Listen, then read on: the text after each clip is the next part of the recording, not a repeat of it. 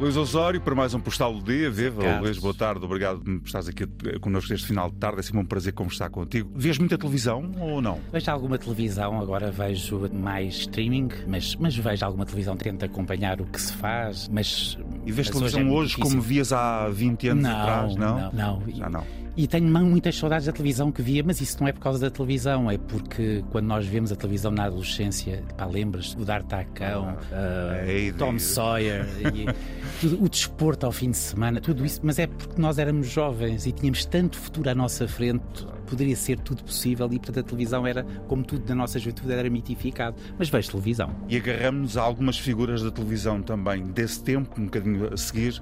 E é de uma dessas figuras que tu queres falar hoje, não é? Quero falar uma figura que fez 50 anos, atingiu o cume da montanha, era uma estrela absoluta, ainda é uma estrela, mas começou a pagar um preço alto em audiências e eu escrevo sobre isso. Vamos lá então ouvir o postal do dia. Vamos. Bárbara Guimarães completou 50 anos. Uma idade de balanço, de meio de vida, a última hipótese de ainda podermos olhar para o passado, tendo ainda caminho para ser caminhado. Não sei se a popular apresentador o fez, mas o seu exemplo é para mim claro sobre a maneira como ainda vemos o mundo. Como ainda somos, mesmo que inconscientemente, conservadores e bastante misóginos. Bárbara foi, juntamente com Catarina Furtada, apresentadora mais popular da televisão portuguesa após o aparecimento dos canais privados. Bonita, luminosa, simpática e plástica na maneira como se adaptava aos formatos que lhe pediam. No Chuva de Estrelas ganhou o amor do país mediático e entretido, mas do programa com António Vitorino de Almeida provou que era possível juntar a erudição ao esforço da conquista da audiência.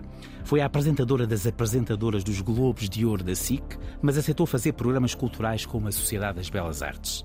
Bárbara Guimarães tinha o mundo aos pés, as audiências disparavam quando aparecia, a sua popularidade parecia indestrutível.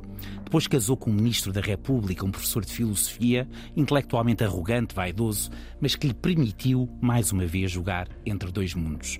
Manuel Maria Carrilho oferecia o que ela não tinha e Bárbara Guimarães oferecia o que ele também não tinha. Um amor celebrado com pompa e circunstância e valorizado no país. A revista que publicou o exclusivo do casamento bateu recordes de vendas e publicidade. Bárbara Guimarães somava e seguia no seu imparável trajeto. Se Catarina era a namoradinha de Portugal, Bárbara era a Sofia Loren portuguesa, sensual, simpática, positiva. Começaram a surgir as primeiras notícias de que o casamento não era um mar de rosas e champanhe. Depois começou a falar de violência doméstica. Depois de coisas concretas, diálogos, uma exposição dramática de intimidade. Depois os tribunais, os relatos dos filhos, a vingança do marido, falando das fragilidades da mulher a quem jurar a proteger. Nunca mais a vida foi a mesma. Bárbara foi ao inferno e tentou regressar ao paraíso. Várias vezes voltou à televisão, mas o encanto perdera-se. Bárbara continuava a fazer bem as coisas, continuava a sorrir como antes, continuava uma mulher bonita, apesar do tempo ter passado, continuava a dominar os tempos, mas as audiências nunca mais se aproximaram aos valores do passado. O que quer dizer com isto?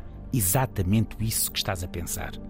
Alguns dos que a deixaram de ver não fizeram por mal, mas as coisas são o que são. A sociedade portuguesa continua a ser falsamente progressista entre os progressistas e cruelmente conservadora entre os que não sabem o que são.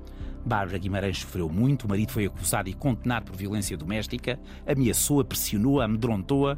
Todos vimos os relatos e as transcrições no julgamento. Pensava que ela pudesse ser um exemplo da coragem de uma mulher que, sendo uma figura pública, ousou gritar que já não dava mais. Mas não, o que aconteceu foi o contrário. Os portugueses que antes a escolheram como figura preferida deixaram de a ver depois de saberem que tinha sido vítima às mãos do marido. Deixaram de a ver quando perceberam que era vulnerável, que se perder em sofrimento, que talvez até pudesse ter culpas no cartório, pois afinal há sempre duas verdades. Bárbara Guimarães é um caso simbólico que prova a dificuldade enorme que uma parte de nós tem de aguentar a vulnerabilidade, assim como prova a dificuldade de outros em aceitar que uma mulher possa e deva ser dona do seu destino. E isso é muito triste. Portugal é este que olha para uma mulher de uma forma tão diferente só porque foi vítima de violência doméstica? Eu julgo que uh, tem a ver com esta coisa mediática de nós sentirmos acompanhados, cada vez mais nós trocamos uh, as nossas preferências. E refletimos naqueles que vemos, é isso? E Sim. ela deixou de ser uma, uma Deixar- boa reflexão. Ninguém de quer. É como às vezes acontece-nos muito quando nós estamos tristes. Ninguém nos ouve, mesmo Claro. pessoas que nós achamos que são amigas, porque ninguém suporta o nosso sofrimento. E as estrelas, quando são estrelas. Ninguém... Devem sorrir sempre, não é? Devem sorrir sempre e perceber que a Bárbara Guimarães uh, lhe aconteceu o que lhe aconteceu. O que aconteceu, o que, o que verdadeiramente é inquestionável é que as audiências desceram. Metade das pessoas que haviam deixaram de, deixaram de haver. E, e, e, por isso eu, eu acho que isto é, é o que é humano e diabolicamente, perversamente humano. Nós não queremos estar próximo de quem sofre e, e isso é a coisa mais triste deste mundo mediático. Luís Osório com o postal do dia, sempre a esta hora. Amanhã voltamos. Luís, um abraço até amanhã. Um abraço até amanhã.